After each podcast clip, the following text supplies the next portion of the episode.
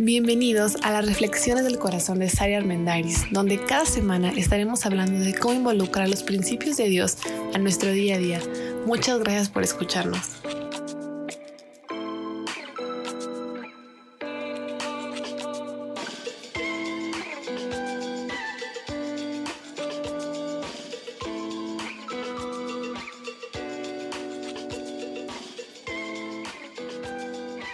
Hola, hola, ¿cómo estás? Gracias por conectarte a este nuevo episodio de Domestica tu mente. ¿Qué tal? ¿Cuánto hemos estado aprendiendo acerca de esos pensamientos de los que tal vez no éramos conscientes y que nos susurran todos los días? Pero lo, bueno es que no estamos condenados a vivir con ellos, no estamos condenados a vivir con lo que ha pasado y tenemos la oportunidad y herramientas para cambiarlos y para mantener nuestra mente bajo control y no al revés. El día de hoy vamos a hablar acerca de un dragón del que no siempre somos conscientes que puede llegar a ser dragón en sí, y a veces creemos que es 100% bueno, que es el dragón de la responsabilidad. De hecho, estaba pensando que para mí el nombre correcto es tal vez el dragón de la sobreresponsabilidad o del exceso de responsabilidad, porque se refiere a este sentido del deber o este sentido de la responsabilidad que muchos de nosotros tenemos activados pero en extremo. O sea, no nada más es cumplir con tus labores, no nada más es cumplir con lo que tienes que hacer. Muchas veces es un sentido que te dice que tienes que cuidar constantemente de los demás, que tienes que arreglar todo, que te tienes que hacer cargo, que es como una necesidad en ti ver dónde hay algo que ayudar y vas ahí. Pero es o sea, es bueno, pero también puede empezar a ser no tanto y, y llegar a ser hasta, eh, pues, ¿cuál será la palabra? Perjudicial, creo que es la palabra correcta, para ti mismo, porque se genera muchas veces una codependencia con las otras personas y se genera en ellos un, un, saber que no tienen que esforzarse o que no tienen que hacer nada porque tú siempre estás ahí para resolver, para arreglar. Además, muchas veces el exceso de responsabilidad o el exceso de cuidado sobre otras personas pues genera resentimiento porque al final, aunque digamos que lo hacemos desinteresadamente, pues no es cierto, siempre esperamos al menos un gracias o un cambio. Y si esto no pasa, empieza a generarse una contrariedad interna. O sea, por un lado tienes esa necesidad de ir a ayudar y resolver y arreglar y estar ahí, pero por el otro, si no cambian, si no te dan las gracias, si no maduran, si no crecen, entonces empiezas a resentirte. ¿Por qué? ¿De dónde viene este dragón? Bueno, hay muchas razones y lo hablábamos en el último episodio de, de, mm, de las heridas, en el episodio eh, de, la ansiedad. O sea, tiene que ver muchas veces hasta con una personalidad. Hay personalidades, hay temperamentos que tienden a ser así, sobreprotectoras, cuidadosas, sobre todo, por ejemplo, quien sea hijo mayor o quien desde muy temprana edad tuvo que hacerse cargo de sus hermanos, de su familia o que ha tenido que estudiar y trabajar son personas que tienden a ser así, sobreprotectores, a cuidar, a ver personas en necesidad y que automáticamente piensas, ¿qué puedo hacer para ayudar? Y creo que es algo muy bueno. De hecho, creo que de muchos de los dragones que vamos a ir hablando, es tal vez uno de los cuales hay muchas cosas buenas aquí. El problema, como siempre, está en la falta de equilibrio y falta de balance. Yo en lo particular me identifico muchísimo con este dragón porque persona que ve necesidad, niño que ve necesidad, busco y quiero encontrar la forma de poder ayudar y de poder eh, resolver y de poder arreglar, pero ciertamente la línea entre ser responsable, ayudar, cuidar y caridad, a la línea entre demasiado, es súper, súper finita.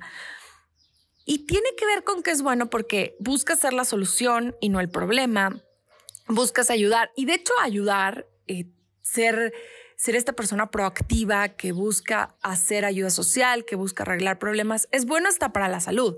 O sea, te ayuda a dejar de pensar en tu propio dolor y enfocarte en alguien más y es muy bueno. El problema está en el la falta de balance y la falta de equilibrio.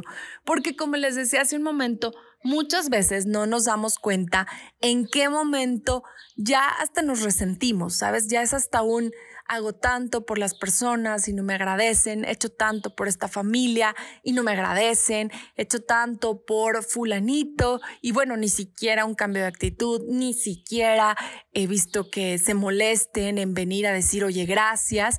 Y esas pequeñas cosas se van sembrando ahí y se pueden desencadenar, perdón, en otras cosas. Y la verdad es que, aunque es bueno ayudar, si lo vemos desde cierto punto, sí podemos pecar un poquito de gol atrás, en el sentido de decir, todos me necesitan y sin mí, o sea, el mundo se cae y sin mí, ¿cómo va a funcionar la vida? Y quiero contarles algo muy personal. Mi esposo y yo estamos a cargo de una iglesia cristiana. Entonces, cuando empezó la pandemia, y, que hubo que suspender los servicios los domingos, entonces hubo que suspender varias, varias actividades de ayuda que teníamos programadas.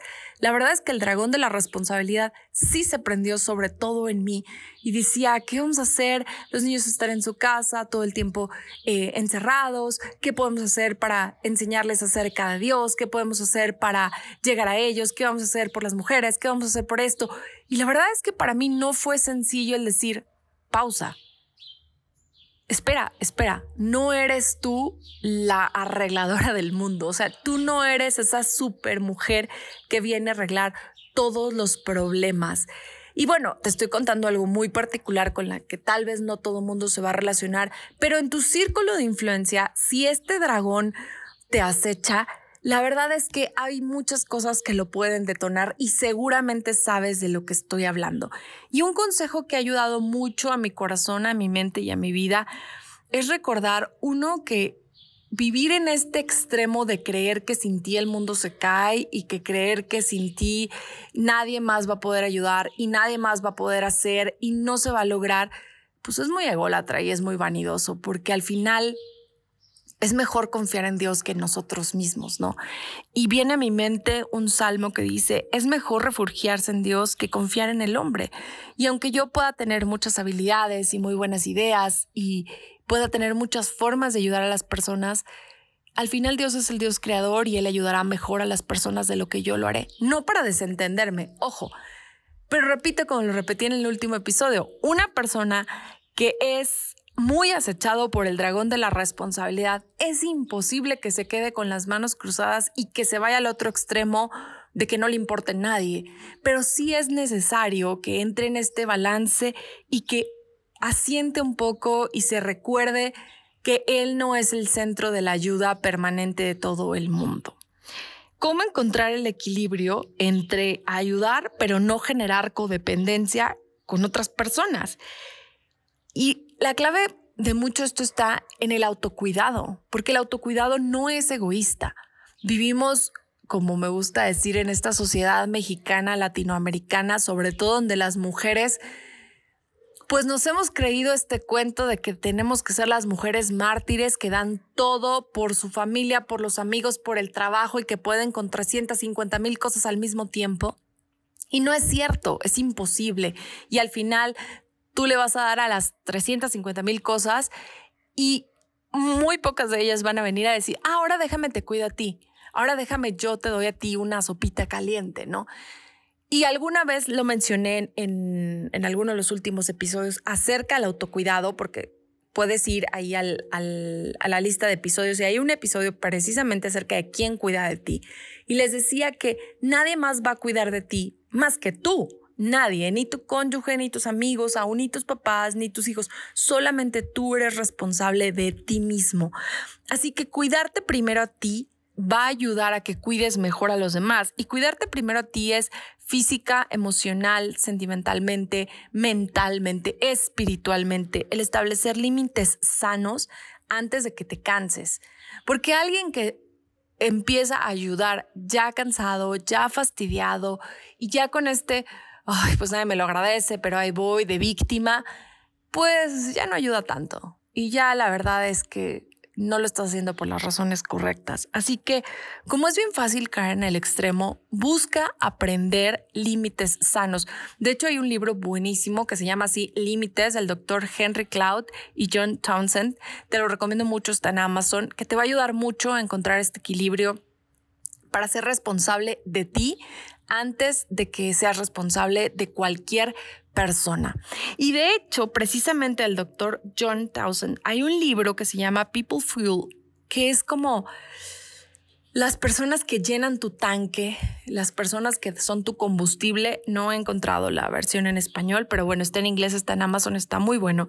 Y es un libro que habla acerca de cómo cultivar relaciones que sean sanas para ti y cómo establecer límites para las relaciones que no son sanas. Y en este libro él habla de siete tipos de personas, no me gusta la palabra tipo, siete grupos de personas que pueden estar inyectando combustible en tu vida y tú vas a determinar si ese combustible te conviene o no te conviene. El número uno son las personas que son coach o mentores. Número dos, que son camaradas, amigos muy, muy cercanos o familiares muy, muy cercanos. Número tres, los amigos casuales. Número cuatro, tus colegas o compañeros de trabajo o socios de trabajo. Número cinco, las personas que dependen de ti. Puede ser si cuidas a, a tus padres o si cuidas a tus hijos o si hay alguien que depende 100% de ti.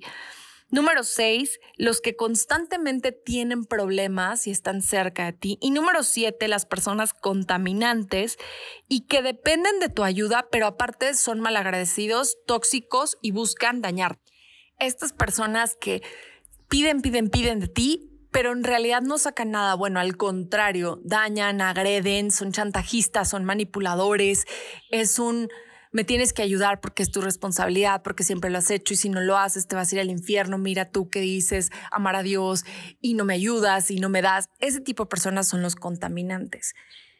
Entonces, vale la pena que si tu dragón sí es el dragón de la sobreresponsabilidad, evalúes dónde está tu foco de atención.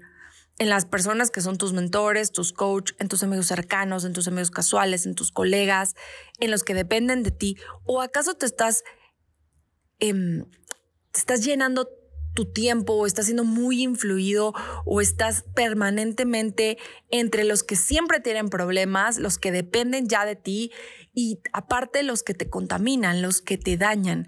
Busca enfocarte en los primeros cuatro o cinco grupos. O sea, busca enfocarte en aquellos que en los que creces, no para ser egoísta, puedes ayudar a mucha gente, pero ayudar con equilibrio, ayudar manteniendo tu mente sana, ayudar manteniendo, reconociendo, ¿sabes qué? Recordando y reconociendo que podemos hacer mucho, pero al final no somos Dios. Y ese concepto yo misma me lo tengo que recordar con mucha frecuencia. Yo puedo ayudar, pero yo no puedo hacer algo para transformar la vida de las personas puedo influir positivamente, pero yo no los voy a cambiar. Porque lo hemos hablado muchísimo en este podcast. Tratar de cambiar a las personas, la verdad es ególatra. Pero buscar influir positivamente eso es sano. De hecho, influir positivamente y establecer un límite y decir, sabes que te ayudé hasta aquí, pero en este momento ya la ayuda es innecesaria. Te estoy haciendo un daño porque te estoy resolviendo. Te estoy haciendo un daño porque estoy impidiendo tu propio crecimiento al yo resolverte todo. Esa es una gran enseñanza y esa es una gran forma de influir positivamente en la otra persona. Entonces, creo que el equilibrio va a estar en recordar esta frase hago lo que puedo y el resto confío en Dios, que es el que está encargado. Yo hago lo que puedo, hago lo que puedo por las personas que están a mi alrededor, pero recuerdo que yo soy responsable de mí, de mi comportamiento, de mis actitudes, de mis acciones. ¿Sabes por qué? Porque muchas veces las personas que han tenido este dragón de la sobreresponsabilidad van sembrando semillitas de amargura y de resentimiento que se arraigan y que crecen en el corazón por falta de gratitud, por falta de cambio, por muchas razones. Y ese ahí te vas a ir al otro extremo y vas a decir, no vale la pena ayudar, la gente es una malagradecida, siempre es lo mismo. Pero ojo, ¿por qué ayudas? ¿Por qué das? ¿Porque decides hacerlo o porque esperas algo a cambio? Y ahí va a ser tu decisión 100%.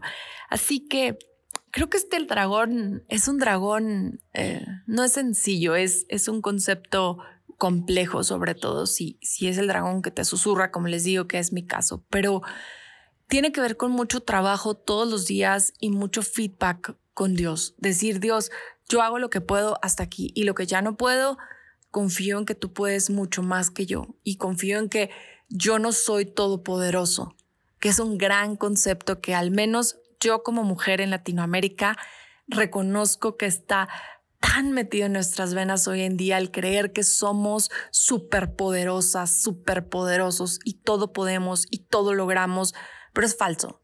Entonces, pues empieza a aceptar la realidad, empieza a aceptar que eso no es cierto, que hay cosas que sí puedes hacer, pero hay cosas que no. Y si hay alguien a quien has estado ayudando demasiado y su actitud no cambia y no ves frutos y no estás creciendo, entonces sabes que estás estropeando y estás tapando algo que tal vez Dios quiere hacer en esa persona y algo que él necesita aprender. Entonces, aunque sea duro y aunque sea difícil, no te interpongas en el trabajo que Dios tiene que hacer con esa persona en particular.